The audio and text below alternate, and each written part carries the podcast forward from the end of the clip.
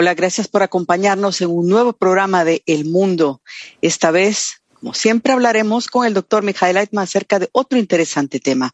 Doctor Leitman, gracias por darnos tiempo de nuevo. Es eh, un placer para mí, gracias. Vamos a comenzar entonces. Eh, dentro de la Torah hay mención a 42 mujeres. En este programa nos gustaría hablar sobre algunas de ellas dentro de los escritos, pero principalmente cuál es su raíz espiritual. Así es que la primera pregunta es, ¿cuál es el propósito o el rol de las mujeres en la Torah para la sabiduría de la Kabbalah?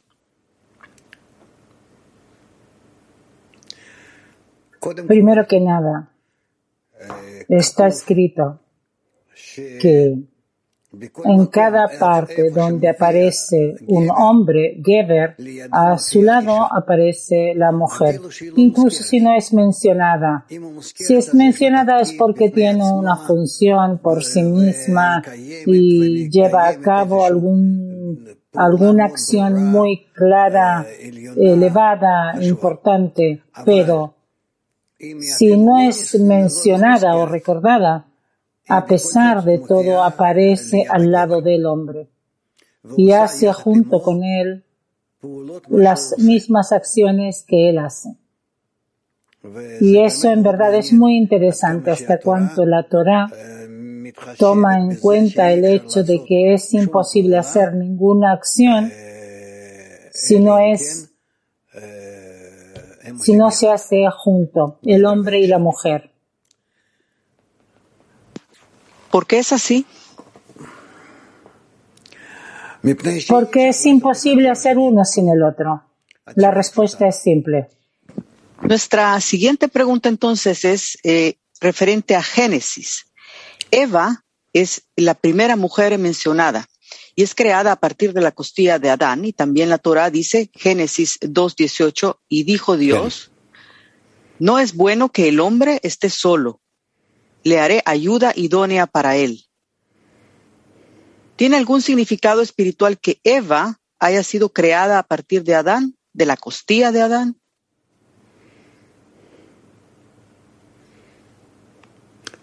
Sí, por supuesto que es muy importante indicar esto, porque Geber, el hombre, es la fuerza de otorgamiento y la mujer es la fuerza de recepción, y no pueden estar separados.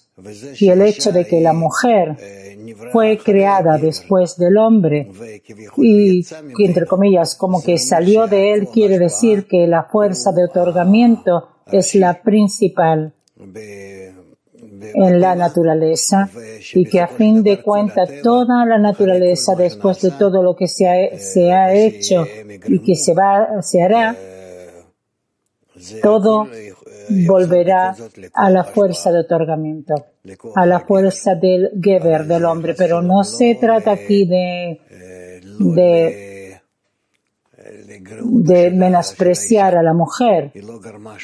Ella en realidad no causó nada, sino que al contrario añadió la fuerza de recepción el deseo de, de recibir que se descubre porque estaba oculto en la naturaleza, se descubre a través de ella y por esto todo el mundo llegará a la, a la plenitud, a la perfección. Lo que entonces simboliza es que son fuerzas eh, complementarias. Hombre y mujer. Sí, por supuesto. El hombre y la mujer son fuerzas que se complementan y no puede haber una creación brillar, porque creación brillar quiere decir bar, fuera de la fuerza de otorgamiento que es el creador. Tiene que salir a fuerza, tiene que crecer estando fuera del creador, tienen que dar nacimiento a descendencia, que crezcan y volver a la misma adhesión al Creador como estuvimos en un inicio y salimos de esto. Y por eso toda esta vuelta fue programada de forma anticipada. Y acá la mujer en realidad es esa misma fuerza alrededor de la cual existe y se desarrolla toda la creación. Como sabemos que en la Torah todo está escrito de manera alegórica, ¿qué significa entonces eh, de una costilla o de la costilla de Adán? ¿Qué simboliza? No es algo tan simbólico, sino que quiere decir que ellos deben, deben ser similar uno al otro fuera que la mujer es el deseo de recibir y el hombre es el deseo de otorgar, pero deben estar juntos, uno frente al otro, uno frente al otro, y en esta armonía, en esta complementación, podrán llevar a cabo, realizar toda la realidad y de ellos, por tanto, salieron todas las descendencias millardos y millardos de partes de la creación. Y precisamente gracias a esto, la creación puede ser corregida poco a poco en cada una de estas pequeñas partes particulares hasta que llega de nuevo a la combinación, a la conexión enorme y grande, plena, donde todo vuelve a Adán, a Adán y Eva. ¿Qué significa que Eva sea una ayuda idónea para él, de acuerdo a esta cita de Génesis?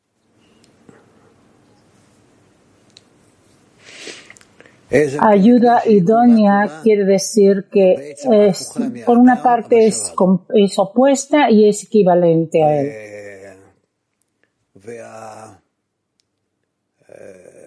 Y esta imagen que es equivalente al hombre y que está, eh, por otra parte, como opuesta a él, nos simboliza cosas opuestas del hombre, digamos, que no son negativas, sino que precisamente es para complementar al hombre, a Adán. Y por eso está escrito, no es bueno que el hombre esté solo, le haremos una ayuda idónea es ser que negó, porque si no fuera por esta ayuda, no sería bueno para Adán. Pero a través de esta ayuda, él llega a la forma plena. Sara es eh, la primera matriarca que junto a Abraham se convirtió en la piedra angular del pueblo judío. ¿Cuál es la cualidad de Sara?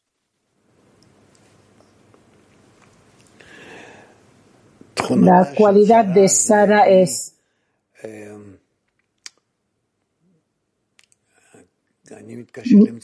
tengo dificultad en encontrar palabras. Sara es el fundamento de la nación de Israel.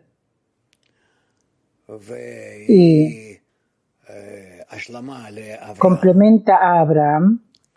Abraham es el padre de la nación, Abraham el padre de la nación así es como indica su nombre, y por lo tanto los dos dan una apertura a todo este pueblo que es completa, que anhela completamente devolver, devolverse a la conexión con el Creador. Porque si Adán y Jabá, Adán y Eva causaron la creación del Kli corrupto, que es obligatorio que se dé esto para que haya lo que corregir y elevarse, elevar la especie humana hasta el grado de la fuerza superior, entonces Abraham y Sara son entre ellos desarrollaron el proceso de la corrección. Y así se dio. Ellos son como una pareja ideológica del pueblo de Israel y después de toda la humanidad. Interesante porque según las escrituras, el Creador le dijo a Abraham que escuchara el consejo de Sara. Sí. Sara en las correcciones es algo muy importante porque Sara en realidad trae su deseo de recibir que Abraham debe corregir. Y por eso toda la creación comienza de Sara. Sara, Rivka, Rachel y Lea son consideradas las matriarcas de Israel. Todas ellas comparten una característica, la cual es que eran estériles. ¿Esto tiene alguna razón por la cual es así?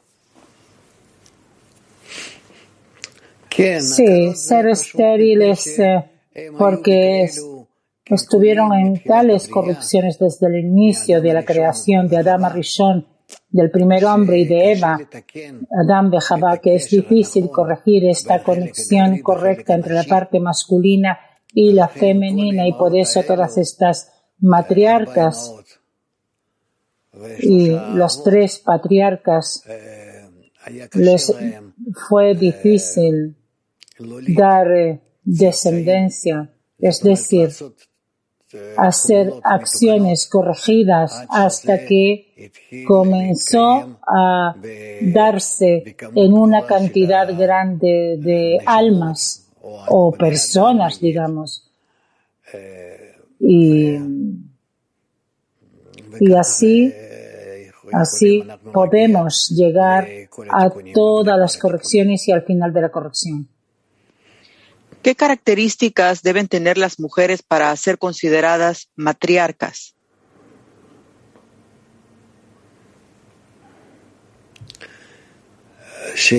Que estén entregadas a la fuerza superior, que entiendan que tienen una función de traer el pueblo de Israel, de llevar el pueblo de Israel a la, a la corrección, a la conexión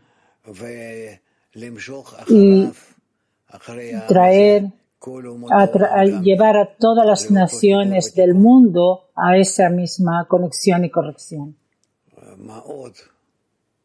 ¿Qué más? Hay muchas eh, funciones.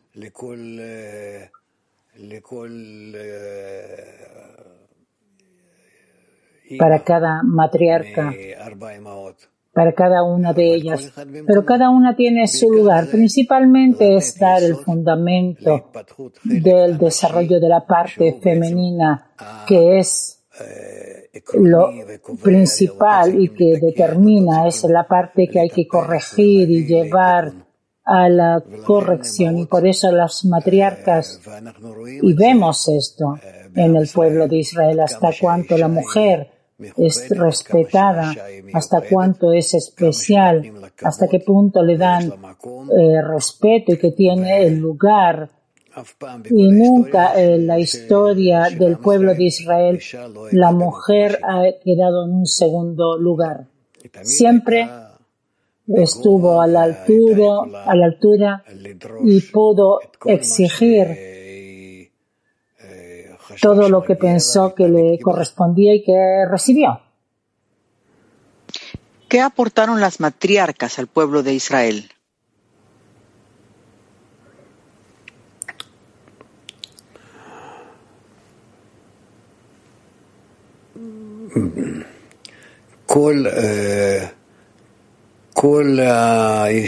Cada mujer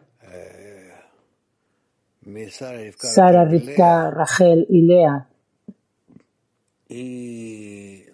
Nos dan un ejemplo especial de la función de la mujer. También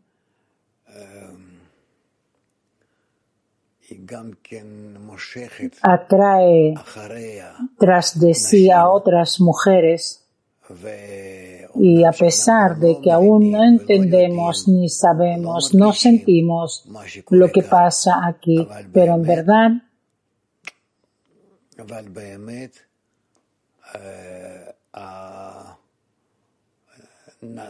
cada mujer en el mundo en general, no solamente en el pueblo de Israel, puede entregar su alma a una de estas matriarcas puede encontrar, perdón, su alma en una de estas matriarcas. ¿Cómo puede encontrar esta raíz de las matriarcas una mujer hoy día? Es según la sensación en el corazón. En la medida que la mujer quiere realizar la función de la mujer en la familia, en el mundo un poco, digamos, entonces comienza a sentir de qué, de cuáles de estas cuatro matriarcas se atrae su raíz. ¿Cómo ellas han contribuido a la formación de las generaciones?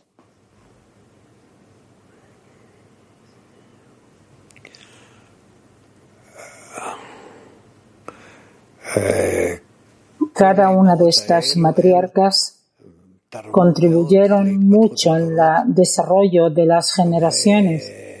Fueron ejemplo en la práctica, influyeron por sí misma y a través de sus maridos en el desarrollo de las generaciones.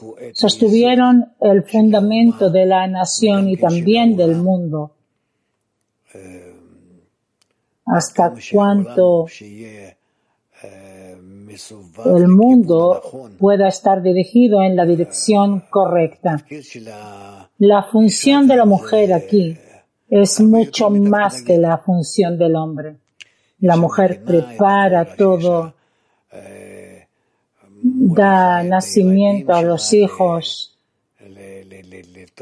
a la vida, da nacimiento a la vida y por eso se ve como que el hombre es el que actúa más, pero más que el hombre actúa la mujer.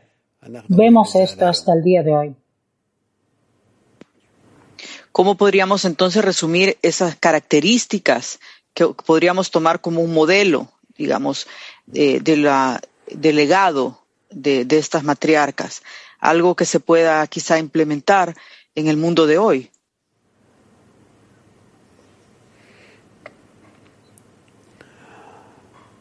En el mundo de hoy debemos estudiar lo que pasa, digamos, hay muchas historias, incluso libros sobre las matriarcas. Y debemos aprender de allá cómo tenemos que educar a las hijas y qué es lo que pueden tener también los hijos de esto. Ellas, cada una, cada una de ellas fue una mujer que actuó junto con su marido y tal como está escrito, Nukva entorna el, el hombre, la parte femenina. Así estas mujeres actuaron, que sí queremos entender qué es lo que hizo Abraham, Isaac y Jacob, entonces debemos mirar a las mujeres, a Sara, Rivka, Rachel y Lea, porque ellas precisamente determinaron los actos de los hombres. Miriam fue una profetisa que profetizó, mi madre tendrá un hijo que redimirá a Israel. Eso de acuerdo al Talmud Megillah 14a, haciendo alusión a Moshe o Moisés. En Éxodo 15:20 dice, tomó la pandereta en su mano y todas las mujeres salieron detrás de ella con panderetas y danzas. Miriam es una de las siete profetisas de Israel. Tiene esto algún significado que una mujer sea una profetisa? Sí, por supuesto.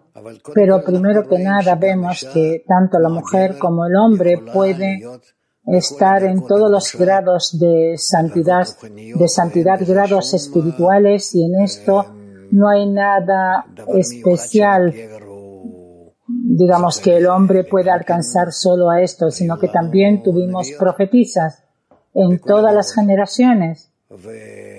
Y también hubo sabias tales que todas las mujeres y hombres venían donde ellas a hacer preguntas y recibían de ellas, de ellas respuestas e indicaciones y llevaban a cabo esto realmente de forma detallada. Aquí hay una visión completamente diferente sobre la función y el lugar de la mujer en nuestro mundo. hasta el día de hoy, con todo nuestro progreso y con todo este proceso de desarrollo, aún no hemos llegado a eso en nada en toda la humanidad. Lo que la Torah nos cuenta y nos muestra ejemplos y exige. ¿Cuál es la grandeza de Miriam para que todas las mujeres la siguieran en el cruce del Mar Rojo?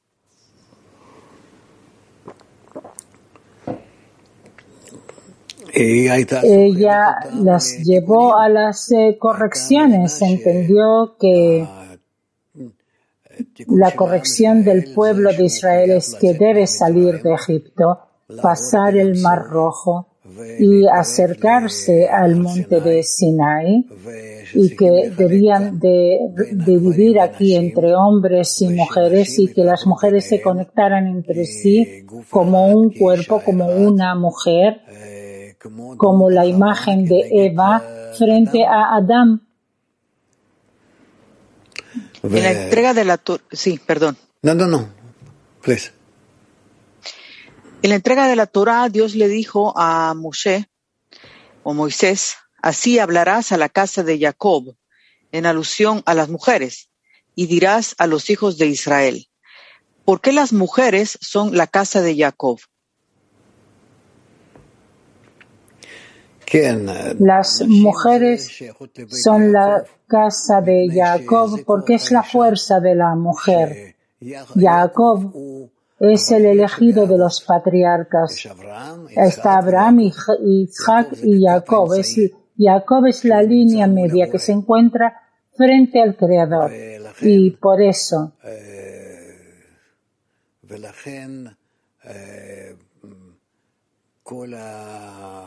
toda la casa, todo el cli, la vasija que tiene que estar dirigido hacia el Creador, es un cli que la mujer prepara. Y por eso, tanto en Israel, digamos en Israel tenemos un sistema de colegios especiales que son llamados Beit Jacob, la casa de Jacob que es un simbolismo de que es una casa, un cli, vasija donde mora la Torah, la sabiduría, en la línea media, es decir, de forma que incluye dentro de sí todas las sabidurías y que es llamado casa, Beit Jacob, la casa de Jacob. Y quien estudia y quien dirige y se encuentra en Beit Jacob son las mujeres, precisamente. Débora fue la única jueza que tuvo la nación de Israel en la antigüedad. En jueces 4.4 dice, Débora, profetiza y esposa de Lapidot, estaba juzgando a Israel en ese tiempo. En jueces 4.5 dice, los israelitas subían a ella para arreglar disputas. De esto deducimos que los israelitas la reconocieron como una autoridad. ¿Cuáles son esas cualidades que ella poseía para ser considerada una jueza?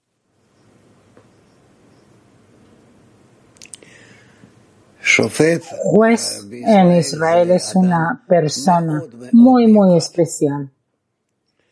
es una persona que debe pararse frente a todas las tentaciones, frente a todas, eh, todo tipo de presión y llevar a cabo la justicia, justicia eh, perseguirás. Y por eso, precisamente, ella fue así. Y sobre una mujer es mucho más difícil que para el hombre, porque tiene el corazón de toda la nación y es como una madre para todos. Y por eso, hacer un juicio justo es muy difícil. Es difícil, pero ella puede hacer esto. En ese tiempo aconteció una guerra El general eh, Barak pidió su apoyo. En jueces 4.8, Barak le respondió, si tú fueres conmigo, yo iré, pero si no fueres conmigo, no iré. ¿A, qué se debe que, que Barak sentía esta eh, necesidad primordial del apoyo de, de, Débora, que sin ella no, no, no podía ni siquiera eh, eh, moverse? No podía vencer, está claro, porque la fuerza de Débora es mucho más que la fuerza de Barak y que todas estas fuerzas. El juez debemos entender que es una persona que incluye dentro de sí todas las fuerzas de esa misma generación. Y cuando hace un juicio, Boré, el creador, que está por sobre él o ella, escucha y está según la decisión. Digamos, realiza la decisión de él. Por eso, Débora, que es que cuando decide, toma una decisión en algo, con esto le da al creador entre comillas, la autoridad de llevar a cabo lo que ella hizo. Vemos que estos roles, como los de profetas, patriarcas, jueces, en la Torá son llevados a cabo por hombres y mujeres. ¿Cuál es la diferencia entre uno y el otro?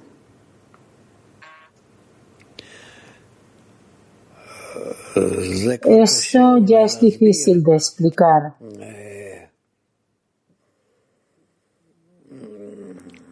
Es como en una familia que es difícil de dividir esto hombres, esto mujeres, está la función del hombre, la de la mujer, pero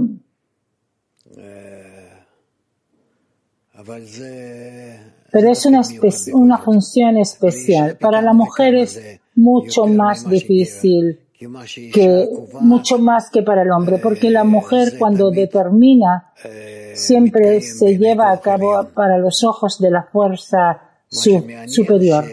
Lo interesante es que resulta que todo lo que vemos en todo tipo de lugares la mujer y la función de esta y el acto que las acciones que se descubren a través de la mujer siempre son exitosos. Es como que el creador ama a las mujeres más que a los hombres, está más cercano a ellas y entiende su corazón y las respeta más.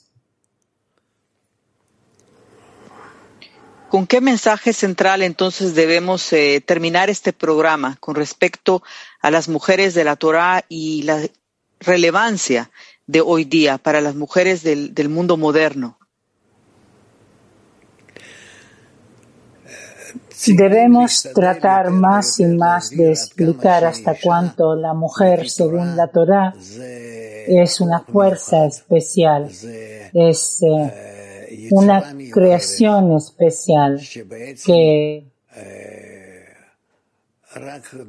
a pesar de que que a través de la que conectándose con la fuerza masculina puede desarrollarse y además el masculino no puede desarrollarse sin ella pero ambos juntos tal como salieron de la imagen del creador así de esta forma complementaria tienen que volver a esa imagen del creador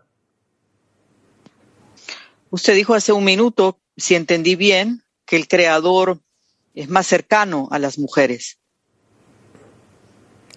Sí, el creador, digamos, digamos en nuestro idioma podemos decir que el creador prefiere más a las mujeres que a los hombres.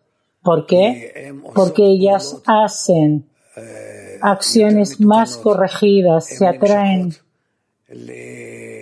a ser más eh, Ah, se atraen por el bien del colectivo, por el bien de las criaturas, a pesar que Eva causó el quiebre, pero después de esto, las mujeres más y más se atraen a la corrección. Doctor Lightman, hemos terminado el programa. Otra vez el tiempo se agotó, eh, lastimosamente, y quedaron otras preguntas. Gracias otra vez por eh, haber estado con nosotros. Yo espero que llevemos a cabo lo que Borel le dijo a Abraham, escuchas, y a través de esto avancemos a una mejor vida. Muchas gracias. Amén, toda. Gracias.